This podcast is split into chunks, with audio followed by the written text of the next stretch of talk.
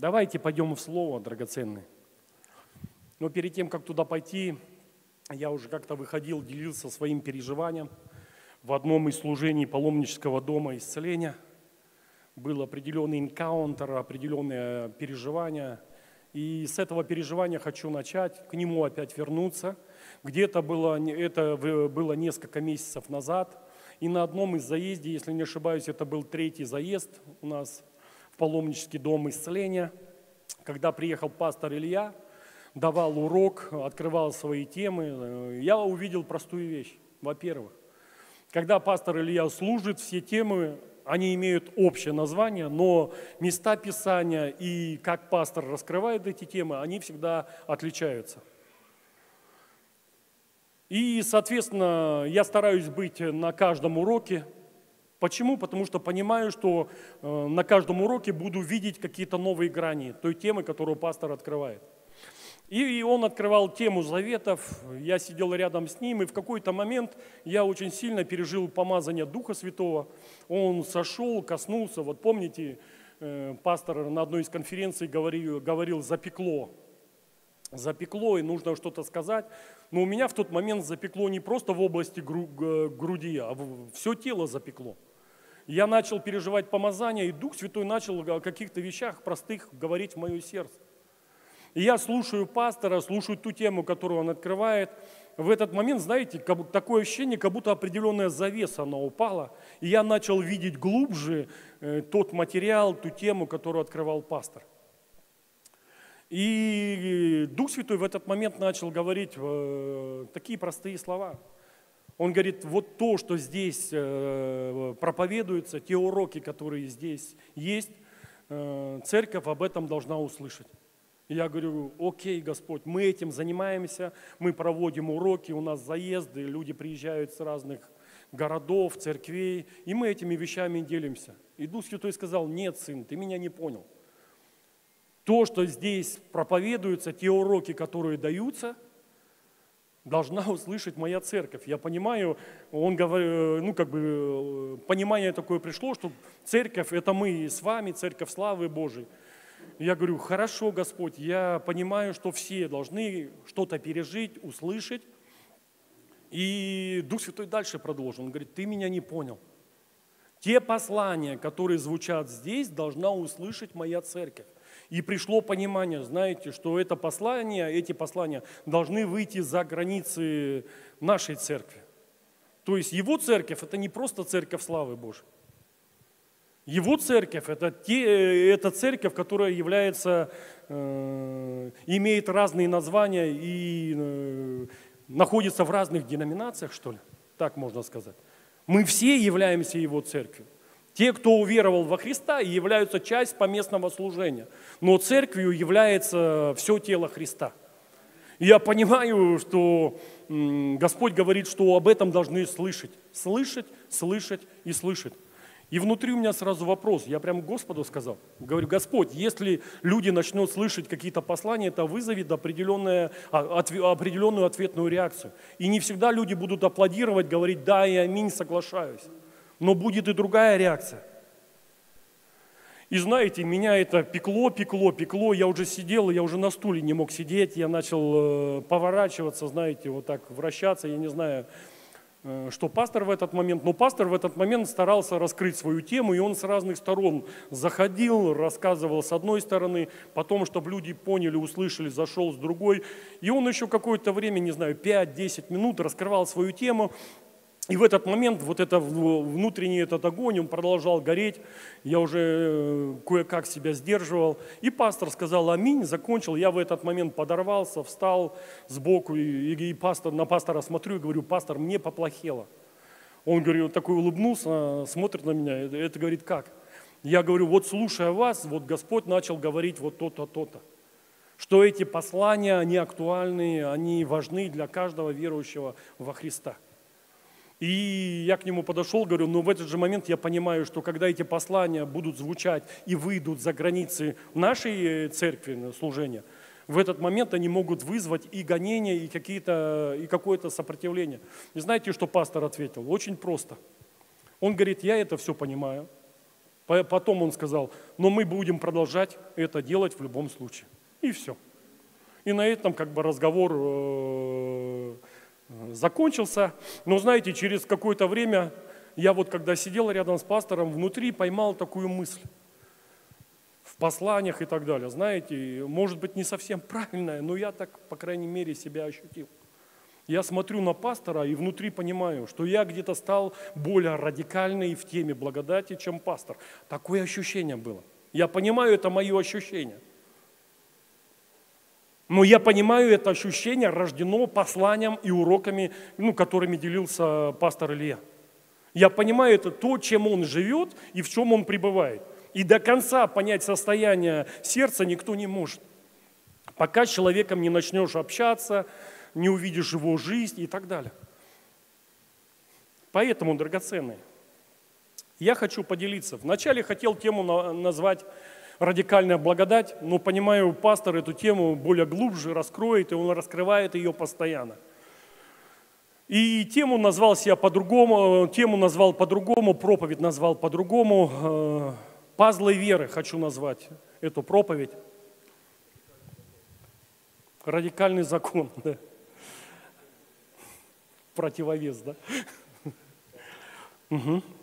Аллилуйя. Назвал э, проповедь «Пазлы веры». О чем хотелось бы сказать, вот что переживаю в своем сердце и что Дух Святой открывает. Во-первых, э, мы все образно можем представить перед собой и понимаем, что такое пазлы, да? Большинство людей на этом месте э, на каком-то уровне пазлы уже собирали. И вы знаете, что это такое – Пазлы, которые должны быть собраны в одну большую картину. Аминь? Правильно, вы же собирали. И знаете, что это такое. И знаете, вот приходит понимание, мы об этом сейчас постоянно говорим, об этом пастор Илья постоянно проповедует. Э, пазл должен с чего-то начать собираться. Что-то должно быть в центре, знаете, как первая, э, первый, первая часть пазла, которая должна быть положена, и вокруг этого будет собрана большая картина. И вот то, к чему мы пришли, то, во что мы верим, то, что в центре этого пазла должен быть один пазл. Это Иисус Христос, это Голговский крест, Его жертва, Его смерть, Его воскресение. Все. Это краеугольный камень, Библия говорит. И другого основания нельзя положить. Только Иисус, только Голгофа, только смерть и воскресение нашего Господа. Мы это понимаем. Поэтому первое место Писания откроем. Э, послание евреям, помните, 11 глава учит о людях веры и повествует о вере. Но перейдем в 12 главу и увидим, что в 12 главе говорится. Второй и третий стих, новый русский перевод – очень нравится именно в этом переводе. Будем неотрывно смотреть на Иисуса. От начала до конца наша вера зависит от Него. Он ради предстоящей радости претерпел смерть на кресте, пренебрегший позор, и сейчас сидит по правую руку, по правую сторону от Божьего престола. Подумайте о нем – испытавшим такую вражду со стороны грешников, и это поможет вам не изнемочь душою и не потерять присутствие Духа. Очень хороший перевод. О чем здесь говорится? Что мы, как верующие, должны непрестанно взирать на начальника, совершителя нашей веры. И наша вера от начала и до конца зависит только от Иисуса. И дальше говорит – помышляйте о том, что Он претерпел. То есть помышляйте о кресте, о Голгофе, о Его страданиях, о тех ранах, которые Он претерпел, о крови, которая была пролита, о, под, о посрамлении, которое Он пережил от язычников. Помышляйте об этом. Дальше говорится, чтобы не, не изнемочь вашим душам и получить подкрепление в наш дух – Поэтому я понимаю, наш фокус один, на Иисуса, на крест, на Голгофу, на то, что Он совершил. Это первая локация. А второй – на прославленного Христа, который воскрес и восел, одесную Отца на небесах.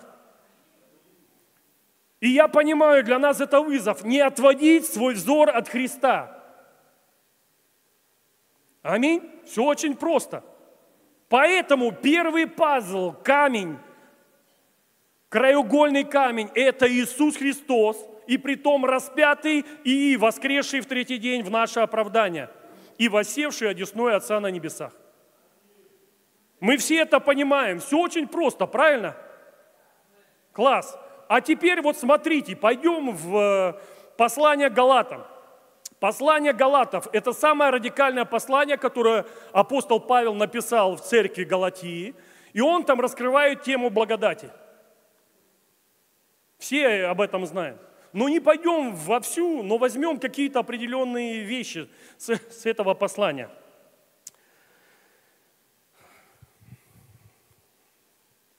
Послание Галатам, 1 глава, 3-5 стих. Это как вступление. Апостол Павел пишет это послание.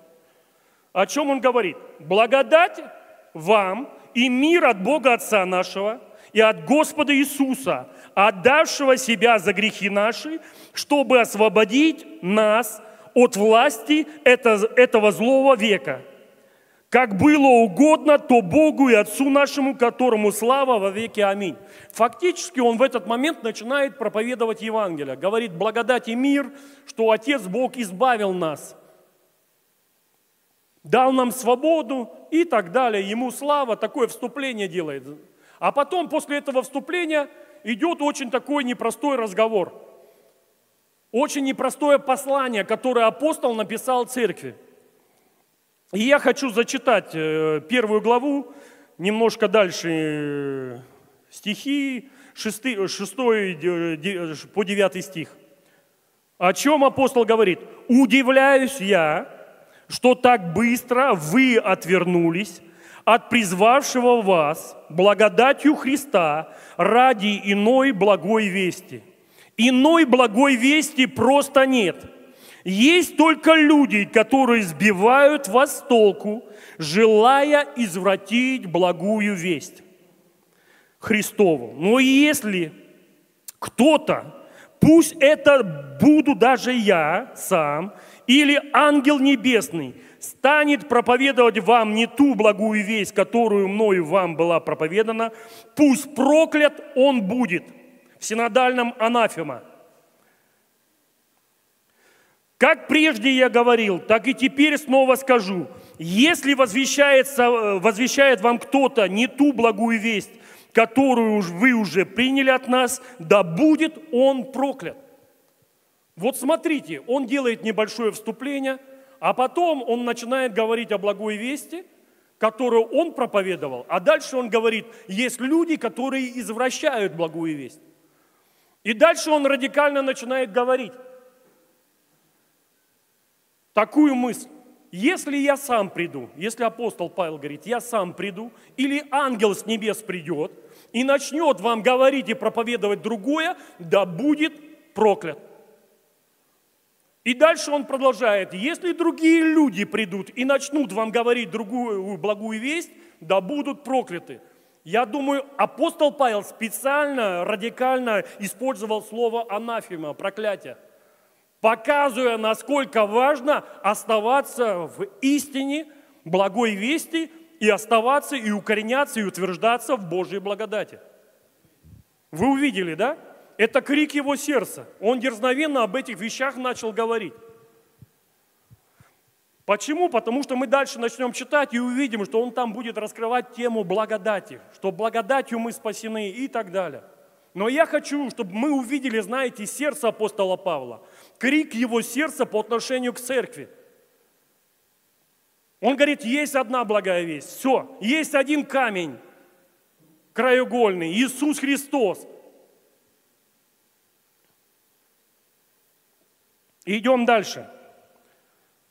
Сразу пойдем во вторую главу.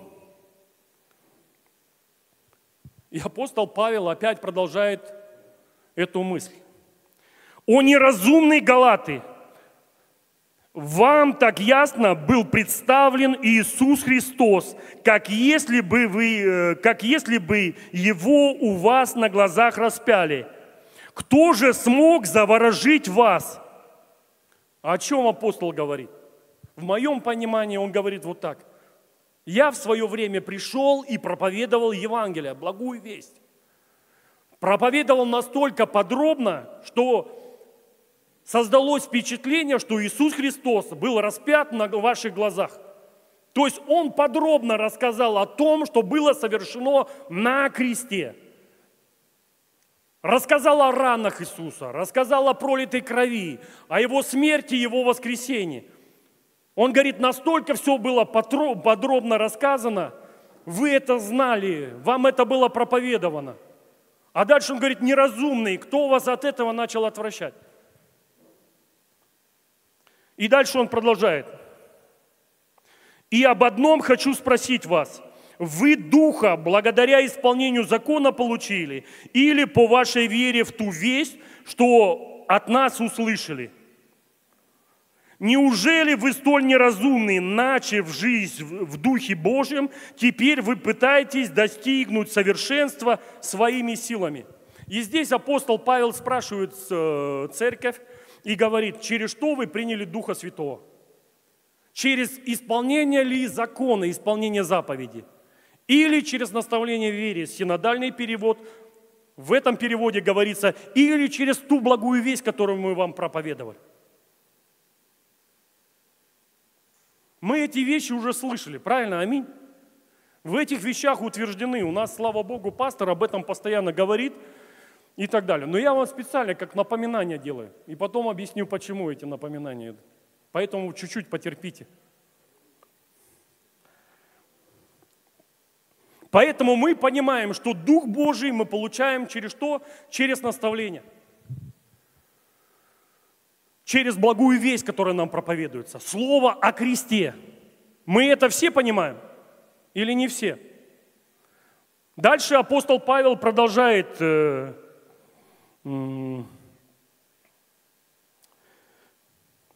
начав жить в Духе Божьем, теперь вы пытаетесь достичь совершенства своими силами.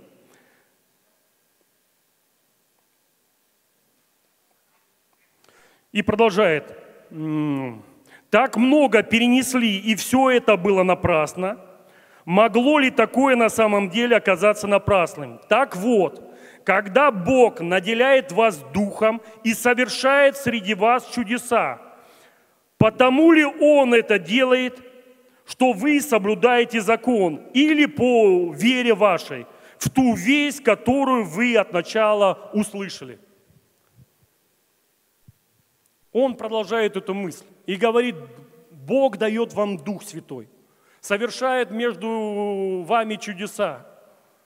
Через дела ли закона, через исполнение заповеди. Или, опять же, говорит, через веру, через ту весть, которую вы услышали от нас. Угу. Увидели, да? О чем апостол Павел говорит? Он направляет церковь и их взгляд опять на Христа. Он говорит о том, что есть люди, которые пришли и начинают отвращать ваш взор со Христа на исполнение заповеди. И начинается это все с простых вещей. Пришли определенные люди из Иерусалима, которые начали говорить в церкви о том, что нужно обрезаться – веры в Иисуса недостаточно, Божьей благодати недостаточно, нужно еще стать более совершенными. И к этому совершенству нужно добавить обрезание. Мы это понимаем, да? А апостол Павел там дальше продолжает, а когда добавите обрезание, нужно будет исполнять и весь закон – Мы это тоже слышали, нас этим вещам учили. Но вот знаете, хочу обратить ваше внимание на такую простую вещь. Мы как бы эти вещи слушаем. Слушаем о том, э, читаем, э, слушаем уроки, слушаем послания, слушаем разные школы о благодати и так далее. Но вот знаете, общаясь э, с братом Павлом, он мне уже неоднократно говорит, что на Ютубе есть разные ролики – которые сейчас, их становится больше и больше, люди, которые услышали слово о благодати, приняли слово благодати. Они берут это откровение, говорят, что наше спасение оно не через дела исполнения заповедей, не от наших дел, а наше спасение по благодати через веру, чтобы никто не хвалился. И люди в этот момент берут это откровение, говорят, я принимаю благодать, и в этот момент я получаю зеленый свет, непонятно, непотребно себя вести. Они снимают ролики, манифестируют. Люди верующие, которые смотрят, слушают послание о благодати, в этот момент соблазняются и притыкаются – и многие пастора, которые слушают послание о благодати, они говорят, послание о благодати – это зеленый свет грешникам начать грешить.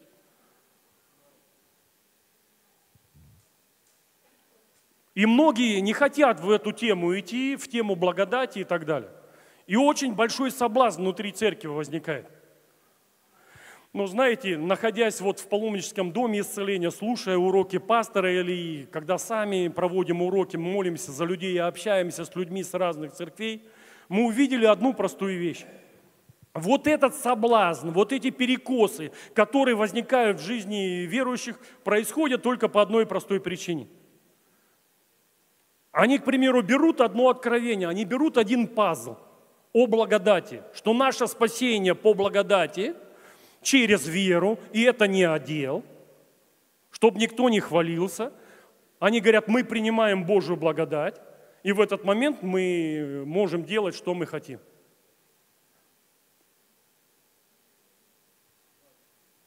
Но истина, знаете в чем? Когда мы начинаем исследовать Писание, вот послание апостола Павла, мы сейчас еще немножко почитаем это послание, мы увидим простую вещь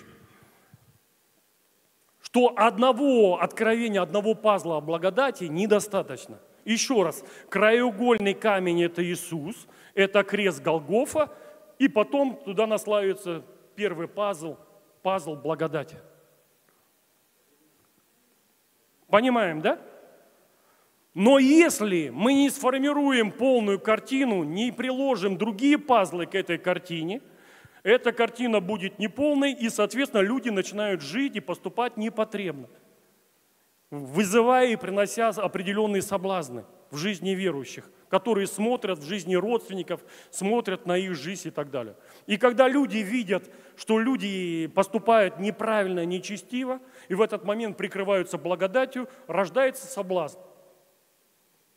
Откровение о благодати, этой темы и так далее. Но пойдем дальше. Но ответ мы увидим, опять же, вот взять послание апостола Павла, послание Галатам, вы увидите, что это послание говорит не просто о благодати. Что апостол Павел, э, знаете, он это послание о благодати, о том, о спасении через благодать, он расширяет и показывает. Я думаю, знаете, если бы апостол Павел жил в современном мире, Э, тема пазлов была вообще актуальна. Сейчас мы увидим, как это работает в его послании. И какой ответ каждый может для себя получить.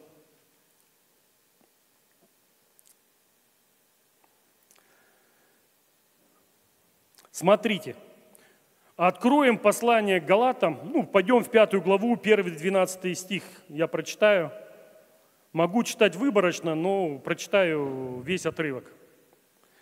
Христос освободил нас, чтобы свободными мы были.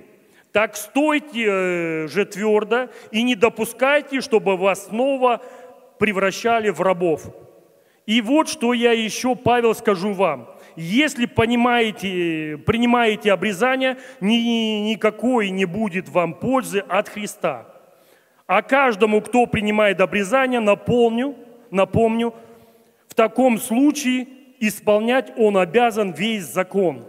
Вы без Христа живете, если пытаетесь найти для себя оправдание закон, закон, в законе, вне благодати вы Божий.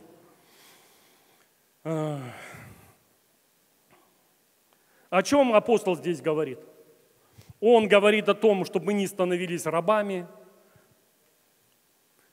И дальше он продолжает, что рабство – это войти в закон и исполнять закон – и он говорит, когда вы пытаетесь получить оправдание через исполнение заповедей закона, вы в этот момент остаетесь, мы в этот момент остаемся без Христа. И уже не под благодатью. То есть зачем нам нужен Христос, если в этот момент мы пытаемся оправдаться пред Богом через исполнение заповеди? Его жертва, она в этот момент напрасна. По-другому, о чем апостол Павел говорит? Говорит, я положил краеугольный камень, говорил о благодати, говорил и открывал другие темы. Пришли люди, которые начали говорить другое послание – и они начали призывать вас к тому, что вам нужно обрезаться. Апостол Павел здесь продолжает и говорит, но если вы обрежетесь, вам нужно исполнять весь закон. Если вы исполняете весь закон, вы остались без Христа и уже не под благодать. Что в этот момент происходит? Вот увидите. Люди приходят, дают определенное послание, оно как пазл, потом начинает формировать дополнительную картинку. И картина начинает собираться – и в этот момент мы понимаем, что в этой картине уже нету Христа. Есть уже мы, есть уже наши усилия, и наше стремление исполнить заповедь и оправдаться пред Богом через исполнение заповеди.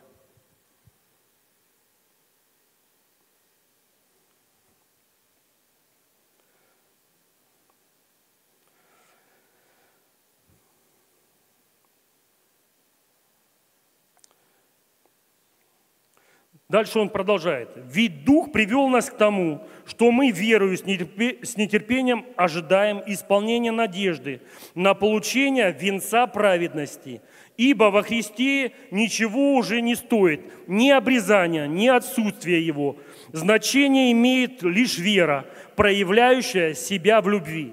Вы хорошо свой начали бег, но кто помешал вам быть верными истине до конца?» Не от призывающего вас пришли к вам такие убеждения. Мало нужно закваски, чтобы заквасить все тесто. И о чем здесь апостол говорит? Вы вставили один пазл. Пришла небольшая закваска. Нужно мало, нужна малая закваска, чтобы заквасило все тесто. Апостол Павел до этого говорит о благодати, э, говорит об оправдании – а потом говорит, небольшая закваска, если попадет, через время все будет заквашено. Через время, еще раз говорю, какая-то простая вещь будет посеяна в наше сердце через проповедь, через какое-то учение, через время наш взгляд со Христа уйдет на исполнение заповедей и какие-то законнические вещи, и в этот момент, через время мы опять будем возвращены в закон. Этот принцип апостол Павел открывает. Почему и Библия говорит, что мы должны быть бесквасны? Только Христос, только пасхальный агнец и ничего более и так далее. Но обратите внимание, апостол Павел начинает в этом послании говорить и открывать определенные вещи. И что я увидел? Он начал говорить о вере. И он говорит, вера, действующая любовью. Он говорит об оправдании – и оправданности, которую мы имеем через веру в Иисуса Христа. Что мы оправданы Христом, а не оправданы делами закона. И я увидел такую вещь, что, знаете, вот как пазлы, они между собой должны быть соединены, чтобы получилась определенная правильная картина. То есть один пазл прикрепляется к другому пазлу. И тогда формируется правильный рисунок. Вы понимаете это, да? Образно можно увидеть. В центре пазла в центре этой картины Иисус Христос Господь, Его жертва, Его смерть, Его воскресение, идет пазл благодати. И знаете, вот если взять просто пазл благодати, мы уже говорили, в этот момент будут крайности. Но есть еще один пазл, о котором апостол Павел говорит. Он говорит о праведности – и мы должны понимать, что когда мы утверждаемся в откровении о благодати, в этот момент, если мы не утверждены в откровении о праведности, в этот момент придут разные крайности. То есть человек будет грешить и в этот момент будет покрываться, будет оправдываться благодатью и говорит, все равно не одел, все равно я пойду на небеса и так далее. Но если мы исследуем Писание, мы увидим всегда взаимосвязь, соединение разных откровений в одну общую картину. И они между собой, они э, взаимозависимы, что ли, вот так, если правильно сказать. То есть одно откровение дополняет другое откровение.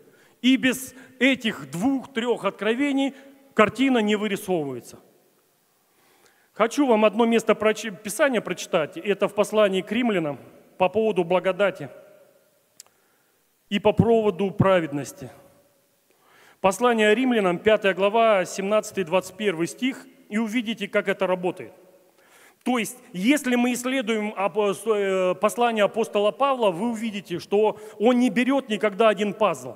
Он в этот момент начинает вырисовывать определенную картину, соединяя одно откровение с другим, с другим, с третьим, четвертым. И в этот момент в центре всего Иисус Христос. Его распятие, Его воскресение. И если вот пойти в э, послание апостола Павла, послание к римлянам, мы видим там эту параллель. Он, если говорит о благодати, рядом с благодатью всегда идет откровение о праведности. И это очень важный момент. Послание римлянам, 5 глава, 17 и 21 стих.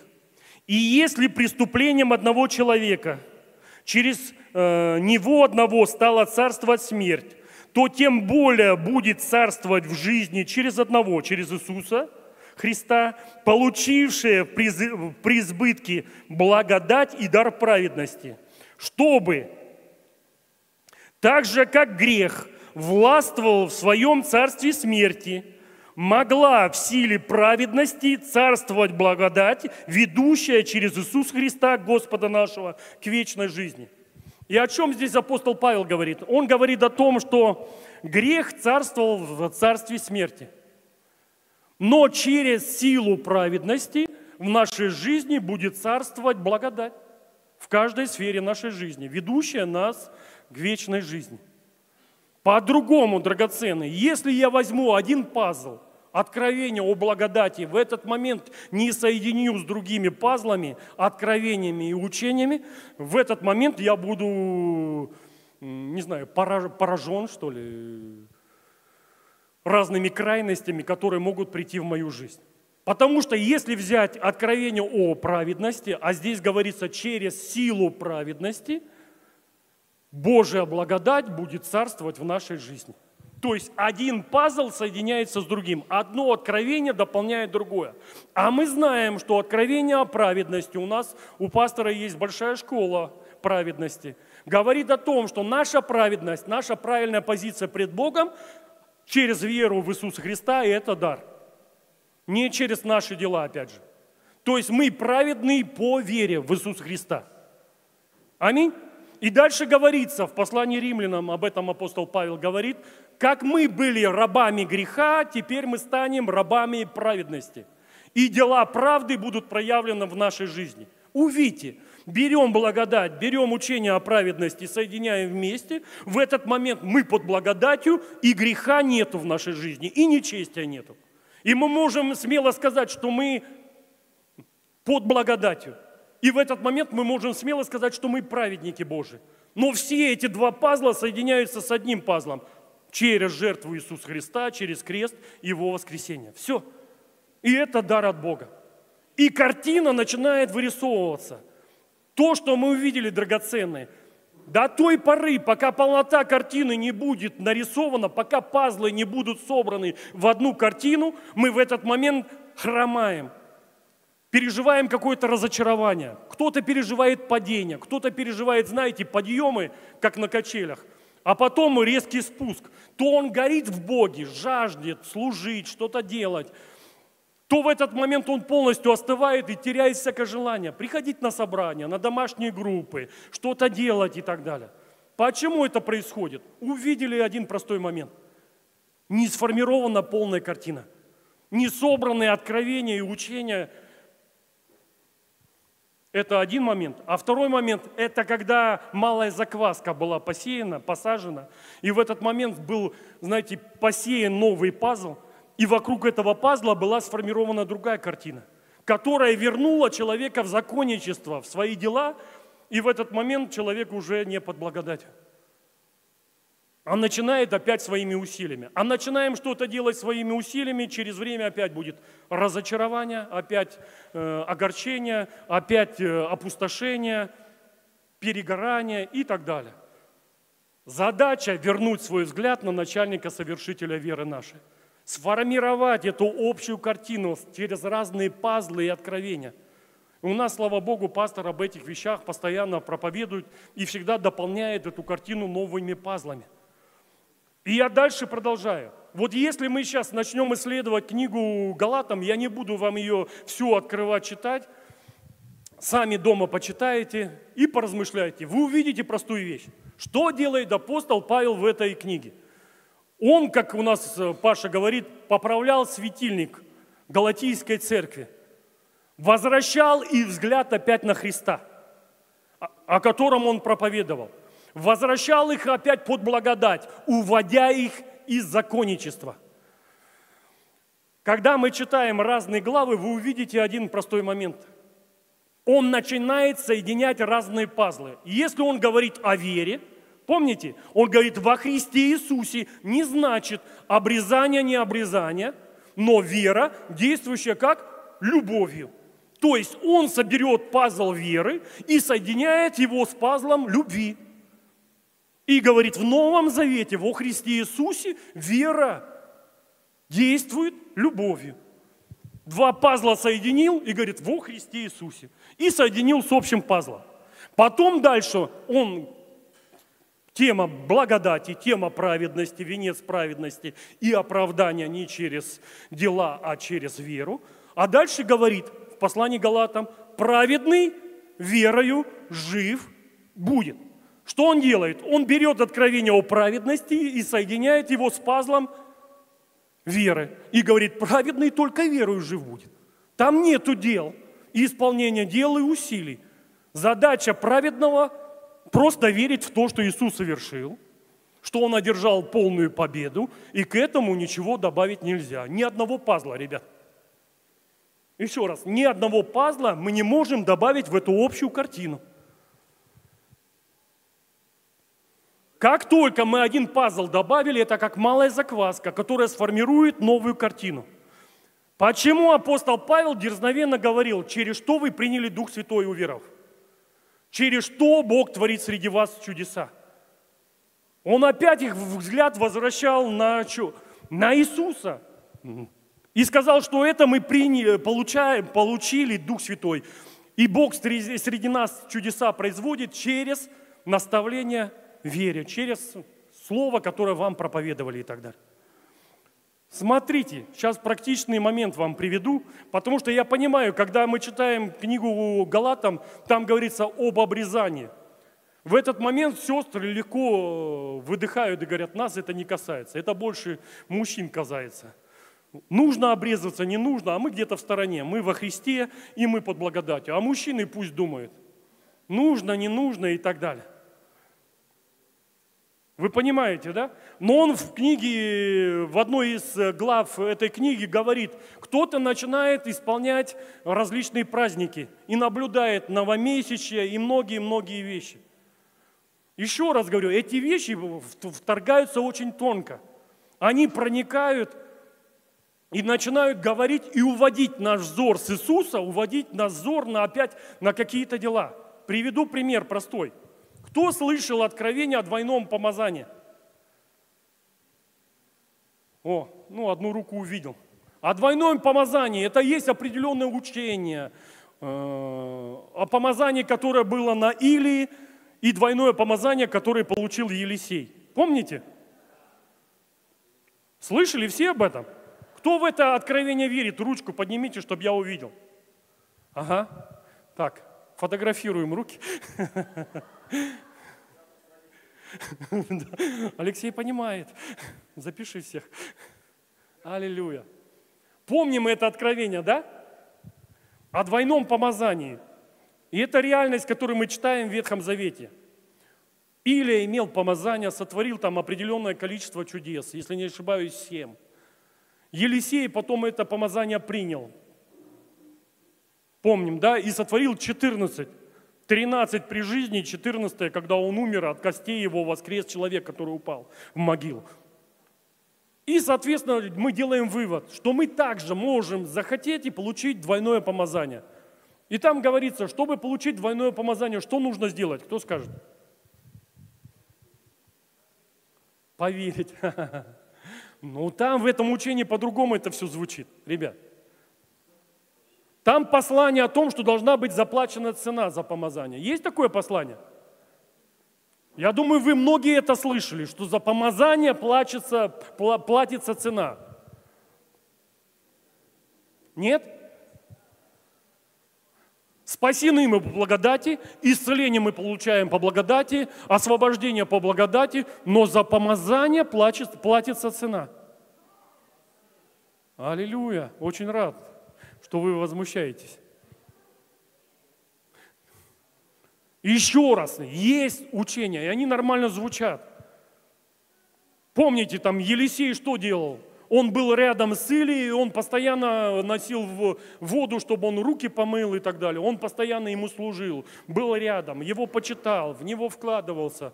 И потом наступил момент, когда Илия должен был, был забран. Илия говорит Елисею, оставь меня. Он до конца с ним шел, не оставлял своего лидера своего пастора и так далее. И шел до конца. И потом Илия ему сказал, что ты хочешь от меня? Он говорит, тот дух, который на тебе, пусть будет на мне вдвойне. Трудного ты просишь. Но если ты увидишь, как я буду забран, да будет тебе. И все, и мы дальше знаем, видим, что Илью забирают огненные колесницы, Милоть его падает. В этот момент Милоть поднимает э, Елисей, подходит к реке, бьет по воде и говорит, где Бог э, Илии и так далее. Вода расступилась, и он первое чудо сотворил, то чудо, которое, которое до этого делал его учитель Илия. И учение об этом, о двойном, о тройном, о четверном э, помазании. Но знаете, вот когда мы в это учение посмотрим, вы увидите простую вещь. Где там Христос, краеугольный камень наших верований? Где там вера вообще во Христа и в то, что Он совершил? Нету. Мы там этого не найдем. Ребят, но это не исполнение заповеди – это не обрезание, это какие-то другие вещи, такие духовные, помазанные, которые касаются мантии и помазания. Но это еще один пазл, который мы можем взять и положить в свои верования. Но знаете, я хочу сказать, этот пазл никогда не соединится с краеугольным камнем, с Иисусом Христом. Никаким образом. Почему? Потому что там я, который должен заплатить цену за двойное, тройное помазание – или не так?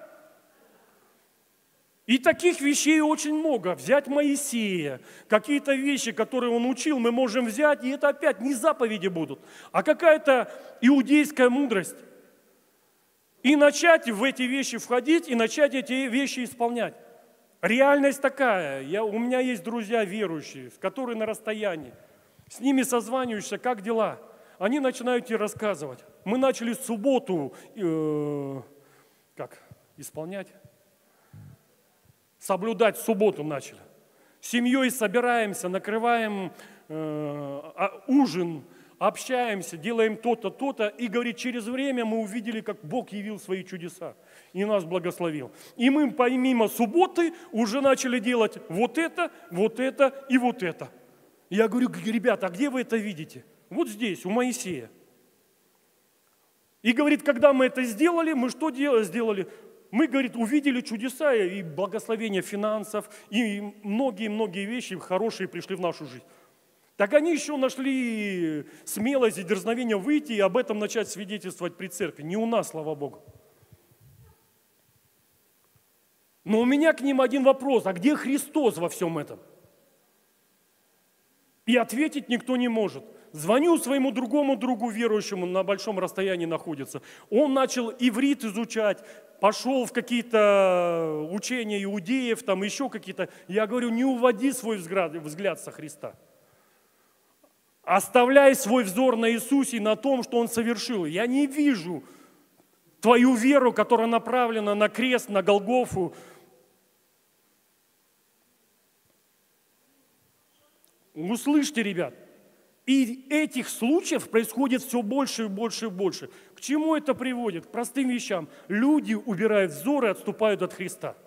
Им Христос уже не нужен. Им нужно исполнение опять каких-то вещей, чтобы что-то получить от Бога, чтобы, чтобы это было проявлено. Реальность такая, ребят. Вспомните, Иисус с тремя учениками поднимается на гору преображения. Помните, Он преображается и являет свою славу, просиял. Слава Христа была явлена. Помните, что дальше происходит? Моисей и Илия в этот момент э, приходят к Иисусу и начинают говорить о чем? Кто скажет? О кресте, о том, как он должен пострадать. В этот момент ученики начали засыпать, но пробудившись, Петр подходит к учителю и говорит, учитель, нам здесь хорошо. Давайте три кучи здесь поставим, одну тебе, одну Моисею, одну Или. Что в этот момент произошло? У нас пастор недавно об этих вещах учил и говорил. Сразу, как только он это сказал, сделал это заявление, облако славы было проявлено, и был голос Бога Отца – сей сын мой возлюбленный, только его слушайте. И в этот момент Моисей и Илия, они просто исчезли, растворились, и облако ушло, и остался только Господь и ученики. О чем здесь говорится? А вот об этих радикальных вещах. Бог проявил себя, Отец проявил себя только для одного. Сказать, не слушайте Моисея, не слушайте пророков. Весь фокус только на Христа. Если мы идем в э, ветхозаветные книги, если мы идем и изучаем пророков только с одной цели, чтобы через эти книги увидеть Христа и вернуть свой взор на, Иисусе, на Иисуса. Все, другого варианта нет. Если есть учение, если есть пазл о том, что нужно заработать помазание двойное, тройное, четверное, в этот момент нету Христа. Еще раз говорю – Истина простая, истина во Христе, в той жертве, которую Он совершил. А Библия говорит, Он стал проклятием за нас, вися на древе, что благословение Авраама излилось на язычников, и чтобы мы приняли Духа Святого, уверовав. Дух Святой, помазание мы принимаем на основании того, что Иисус за это заплатил. Все. Принимаем через веру, драгоценные друзья – и теперь мы все помазанные, и учение о помазанниках, оно для нас сейчас не актуально. Это учение Ветхого Завета, когда были помазаны э, судьи, когда были помазаны цари и когда были помазаны пророки. Теперь мы все помазаны по одной простой причине. Дух Святой в нас, на нас, и помазанник Христос внутри каждого из нас. Знаете, в чем разница? – Пастор об этом постоянно тоже говорит. О том, что нам легче что-то выполнять и делать, и усилия какие-то прилагать, и мы это можем пощупать. А здесь нужно веру простирать. И через веру в эти вещи входить. В осознание, что мы уже помазаны во Христе Иисусе. Что Христос в нас, что Дух Святой на нас. И тут уже ничего не добавишь и ничего не приложишь. Знаете, вспомнил один случай. Много лет назад слушал э, свидетельство с одной конференции. Конференция в Англии где-то проходила. Было очень много людей, поехали с России группы людей. И проходит первое, второе, третье служение. Никакого помазания, полный штиль, люди засыпают, всем неинтересно. И так первый день прошел, начался второй, то же самое. И в какой-то момент вызывают нового спикера, и он выходит на сцену, одет он э, в такую, знаете, летний вариант с коротким рукавом, пальмы на, на рубашке, в правой э, руке держит колу э, с трубочкой, и выходит, и вот так начинает попивать эту колу, и потом говорит, Дух Святой, приди. И в этот момент атмосфера, она просто опускается. Спасибо, Дух Святой.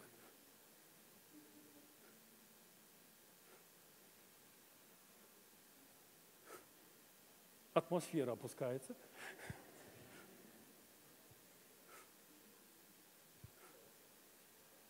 Опускается атмосфера. Спасибо, Дух Святой. И атмосфера в зале поменялась. Помазание высвободилось. Он проповедовал, учил. Народ просто пробудился, вдохновился. И знаете, когда служение закончилось, а мы чем научены? Как раз вот откровениями Илии и Елисея. И что мы в этот момент делаем? Простую вещь. Группа людей к нему подбежала и говорят, служитель, пастор, помолитесь за нас, чтобы то помазание, которое на вас, оно было на нас вдвойне. Еще раз, это их пазл, ребят. Их так научили. Они взяли эти пазлы, звучит духовно и круто, и имеет основание в Писании. Но одного нет, Христа в этом нету. Его жертвы нету, его крови нету. Он подходит к этим ребятам, возлагает на одного из них руки и начинает молиться. Господь, я прошу Тебя, проведи его тюрьмами, гонениями, пусть его камнями побивают, палками побивают и так далее. И молодой человек слушает, слушает молитву, берет вот так руку, раз, отбивает, говорит, подождите, я вас не об этом попросил. Я вас попросил о двойном помазании. Он говорит, ты не понимаешь. Я прошел тюрьмы, гонения, давление, меня побивали – и теперь это помазание действует в моей жизни. Этот юноша, как в Библии, опустил голову, развернулся и ушел в другую сторону. Звучит как бы нормально, ребят.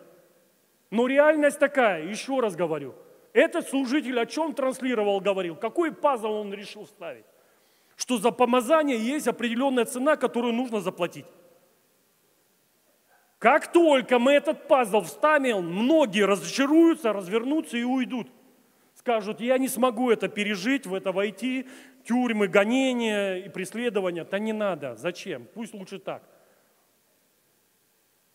О чем здесь говорится? О делах опять. О том, что ты пережил и о том, что ты прошел.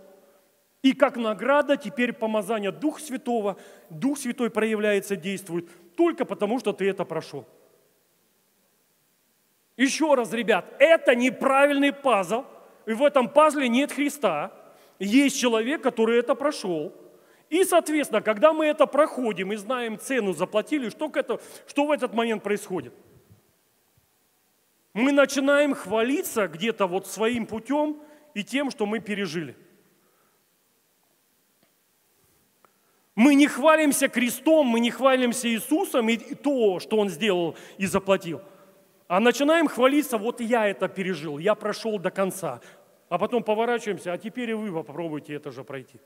Пройдете, будете помазаны, не пройдете, не будете помазаны.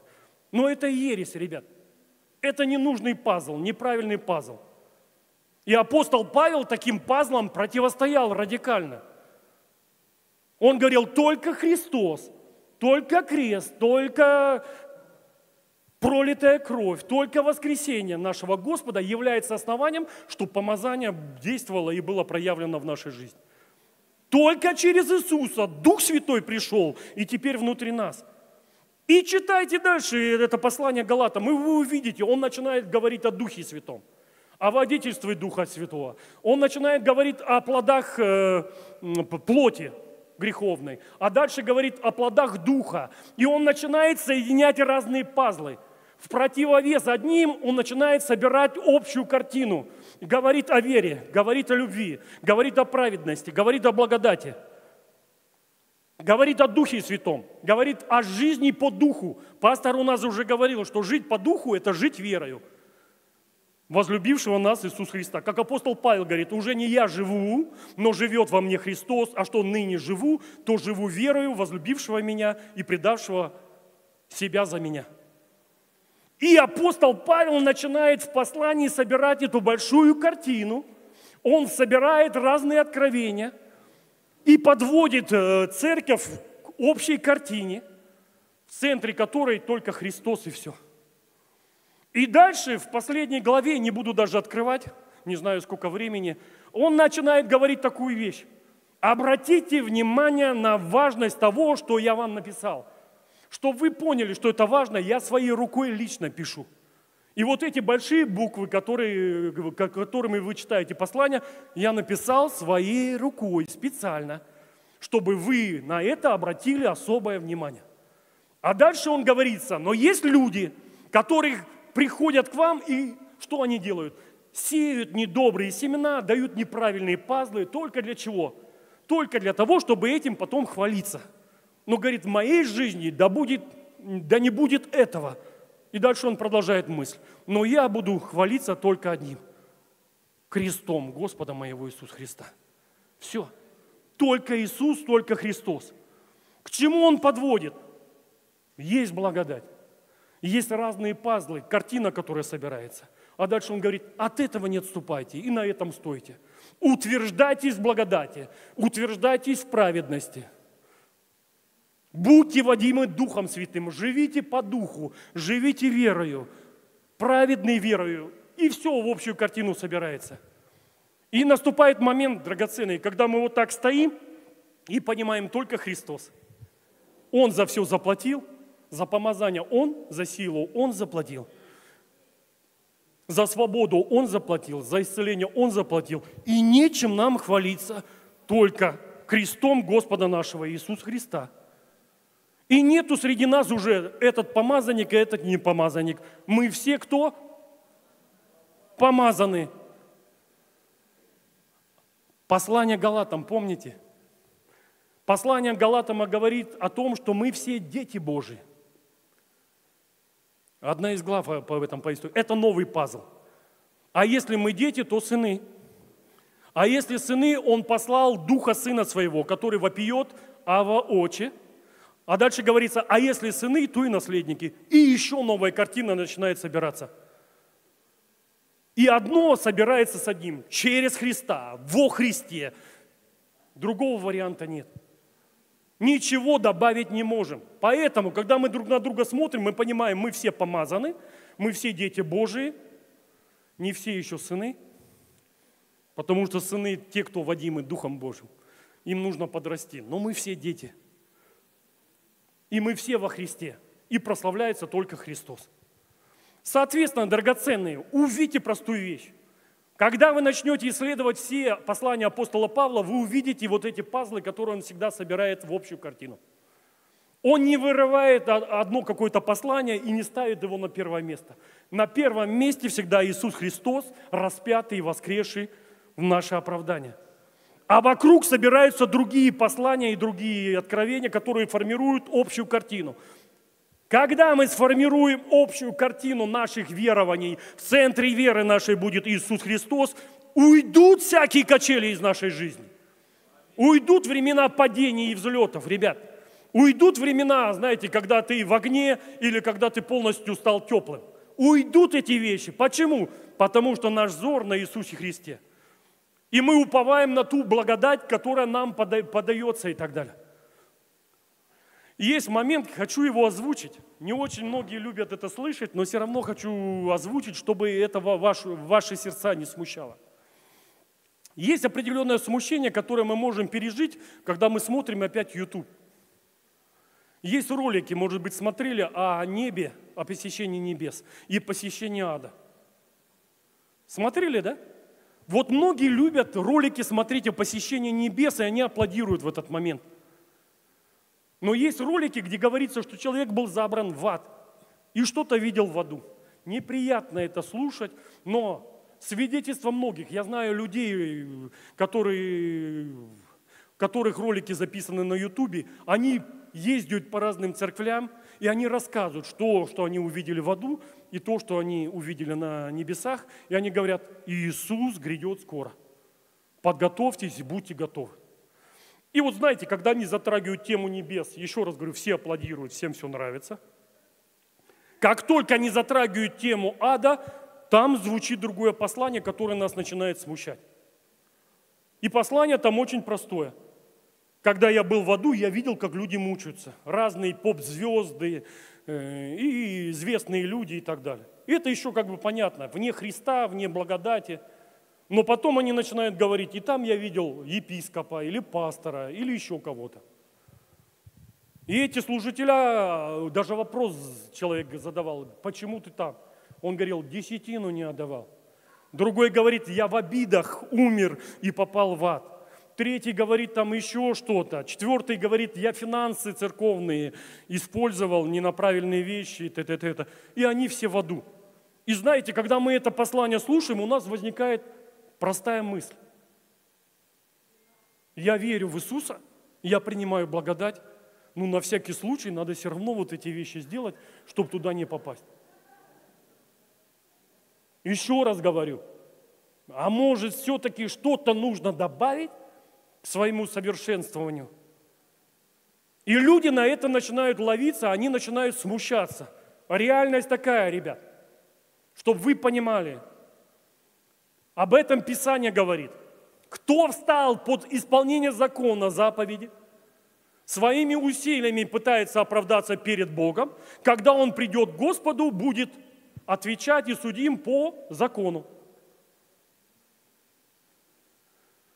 Кто живет и движим своей совестью, придет к Господу, будет судим согласно своей совести. А кто принял благодать и уверовал во Христа, на суд не является. Соответственно, драгоценные, вы должны понять простую вещь. Если мы несколько пазлов добавили, и эта малая закваска заквасила нас, и через время мы начали что-то допом добавлять, и думаем, что вот этими вещами мы оправдаемся, это тупик. Апостол Павел говорит, вы в этот момент уже вне Христа, Христос вам не нужен. Вы малое добавили. Не все, но малое. Малое добавили, на этом положили основание оправдания. Исполняйте тогда все. Христос вам не нужен, вы теперь не под благодатью. И он говорит, будьте радикальными в, этими, в этих вещах.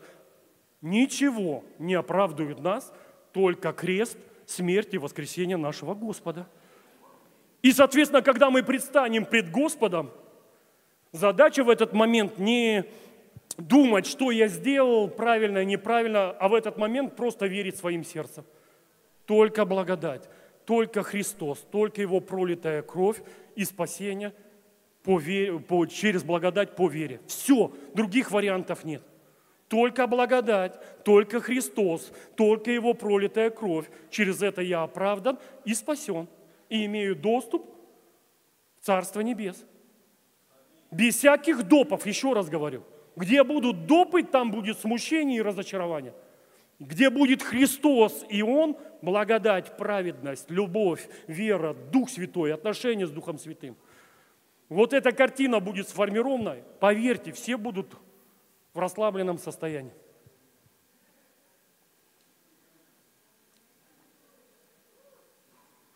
Поэтому не смущайтесь, церковь. Пусть ваши, вас не смущают эти послания. Кто, как и так далее. Мы знаем, что через веру в Иисуса Христа мы будем с Ним на небесах. Он об этом говорил. И мы это в Евангелии читаем. Разбойник, который висел рядом со Христом, он не успел сделать добрых дел. Однозначно он там то не делал, это не делал. Но он сделал одно он повернулся ко Христу и сказал, Господи, когда придешь в свое царство, вспомни обо мне. И Христос к нему сразу повернулся и сказал, сию же ночь будешь вместе со мной в моем царстве. Как он получил спасение? По благодати, ребят. Он даже молитву покаяния не произнес и не покаялся в своих грехах. Убийствах, воровстве и так далее, за, за что он был осужден. Он признал Иисуса Господом и сказал, чтобы Господь, когда придет, чтобы о нем вспомнил и все. Вот мы такую же позицию должны занять. Только Христос, только благодать. Все. Но в этот же момент, драгоценные, мы должны сформировать через Слово, через Писание, через учение полную картину наших верований. Чтобы нас никто никогда не смущал. И если кто-то попытается вставить другой пазл, который не соединяется в общую картину, мы говорим, нет, я это смотреть не буду. Нет, я это слушать не буду. Только Христос, еще раз говорю. Только Его жертва, только Его пролитая кровь, только Его смерть и Его воскресение. Без вариантов. Угу.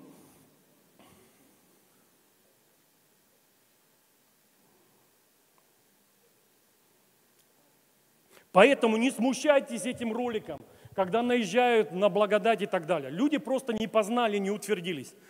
То, что мы увидели, знаете, что в этих вещах нужно утверждаться постоянно.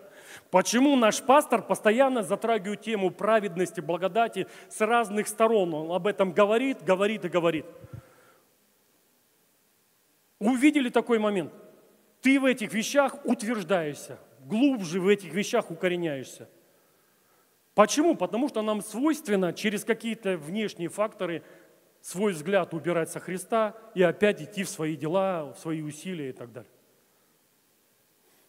Ибо через учение мы опять в эти вещи возвращаемся, возвращаемся, говорим об одном, но в центре всегда Христос, Его жертва.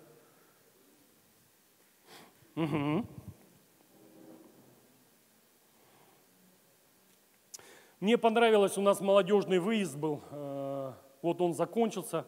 Молодежь, подростки вернулись э, с трехдневного выезда. Я там служил э, ровно день, Дух Святой проявлялся, действовал. Для многих было непривычно то, что они увидели, пережили. Я прям видел это по глазам, что не готовы. Кто-то был готов, кто-то не был готов. Но Дух Святой действовал, невзирая на лица, на их удивление и так далее. И знаете, мне понравилась молодежь. Ко мне подошел брат и начал говорить о благодати. И задал простой вопрос. Мы коснулись темы Божьей силы, что сила Божия, она внутри нас. Аминь? Согласны? Ее даже просить не надо. Мы приняли силу Божию с Духом Святым, когда получили крещение. И он мне задал такой вопрос. Вот он говорит, я понимаю, что сила Божия во мне – но в этот же момент она не проявляется через меня. И я понимаю, что мне нужно еще что-то доделать, чтобы эту силу проявить, или аккумуляторы зарядить, или еще какое-то усилие, чтобы эта сила была проявлена. Он говорит, а как же тогда благодать и завершенная работа Иисуса э, Христа? Я вот его услышал вопрос, я понимаю, человек продвинут. Хотя этот человек, если не ошибаюсь, вышел с баптистского братства – но когда Дух Святой проявился, Дух Святой его так сильно начал накрывать, он его так сильно начал переживать, я просто возрадовался. И еще раз, нас эти вещи должны не смущать, ребят. Ответ, опять же, в этой большой картине, которая сформирована и перед нашими глазами. Христос за все заплатил. Дух Святой пришел, и мы приняли силу, когда сошел на нас Дух Святой. И эта сила, она будет открываться внутри каждого из нас. Через что? Через познание, ребят. Наша задача просто познавать Иисуса Христа, познавать то, что Он совершил на кресте. И когда мы познаем эти вещи, когда, мы, когда эта картина формируется, эта сила, которая внутри нас, она начинает все сильнее и сильнее проявляться. И опять же, это не отдел, а через веру в то, что Иисус совершил. Поэтому ответ простой. Сформируй правильную картину твоих верований. Пусть в центре этой картины будет краеугольный камень Иисус Христос, Его распятие, Его смерть и воскресение. Пусть пазлы будут все собраны. Пазл благодати, праведности, любви, сыновства. Что еще? Дух Святой отношения с Духом Святым. Жить по Духу. Сораспятие со Христом и так далее. И как только картина будет полностью нарисована, еще раз говорю, Бог будет могущественно проявлен через каждого. Но как только мы добавим другие пазлы, где нужно платить цену, еще мы в этот момент уведем взгляд со Христа, и в этот момент сила Божия не будет проявлена. Почему многие переживают разочарование? Нету присутствия, нету помазания, нету огня, мало чудес. Только по одной простой причине – взор увели со Христа, были добавлены неправильные пазлы. И в этот момент люди переживают разочарование, неверие и многие вещи. Еще раз говорю, там, где дела усилия и платится цена, там не нужно веры в то, что Иисус совершил. А праведный верою жив будет. Все. Все очень просто. Поэтому Почитайте дома послание Галатам. У нас есть небольшая группа в церкви Урай, наша дочерняя церковь. И у них тоже задание в течение недели три раза прочитать послание Галатам. И увидеть эти пазлы, которые соединяются между собой. И апостол Павел об этом говорит, говорит, соединяя в общее откровение. Аллилуйя.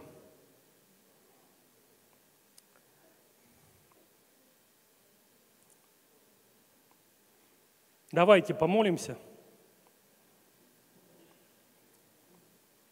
Да не смущаются сердца ваши.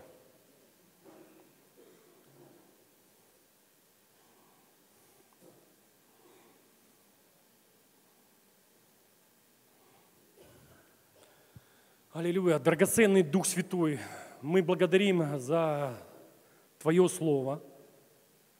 И мы просим Тебя, наш учитель, наш наставник – помоги нам сформировать правильную картину с правильных пазлов, чтобы в центре этой картины всегда был Христос. Распятый и воскрешенный, воскресший в наше оправдание. Пусть неправильная закваска, она будет удалена из нашего сердца, как неправильные верования. И пусть только Христос, только Иисус, только то, что Он совершил на кресте, будет в нашем сердце и в наших верованиях. Мы знаем, что Иисус за все заплатил, и цена заплачена. И нам уже не нужно ничего платить и ничего добавить, добавлять к Его завершенной работе. Помоги нам в этом, драгоценный Дух Святой. Дай нам вернуться в простоту, которую мы имеем во Христе Иисусе, и жить в свободе, которую даровал Иисус Христос. И не возвращаться опять в рабство. Не одевать бремена, которые неудобно носимые, которые нас опустошают, разочаровывают и огорчают. Дай нам жить в свободе, в победе, в радости, которую даровал Иисус Христос. Помоги нам в этом – драгоценный Дух Святой. Аллилуйя. Спасибо. Аллилуйя. Позвольте вообще Духу Святому произвести инвентаризацию вашего сердца, ваших верований. И те пазлы, те откровения, те жемчужины, которые вы в свое время получили, но в этих жемчужинах, где нет Христа, отрекитесь от этих вещей. Как апостол Павел сказал, все почитаю за чету, за ссор, ради одного, ради превосходства познания Иисуса Христа. Удалите, еще раз говорю, как только это уйдет из ваших сердец, Бог очень сильно будет проявлен в вашей жизни. Все очень просто. Только Иисус. И Иисус, при том распятый и воскресший в наше оправдание. Аллилуйя. Спасибо, Дух Святой. Просвети наши сердца. Покажи все неправильные верования. То, что нас отвлекало и убирало наш взор с Иисуса, убирало на нас, на наши усилия и ту цену, которую мы должны заплатить. Аллилуйя. Помоги, Дух Святой, избавиться от этих неправильных верований и пазлов, чтобы из нашей жизни ушли качели, но чтобы мы изо дня в день возрастали в вере, возрастали в славе, возрастали в силе и в познании Господа нашего Иисуса Христа. Тебе слава, Тебе честь, Тебе хвала. Аллилуйя. Спасибо.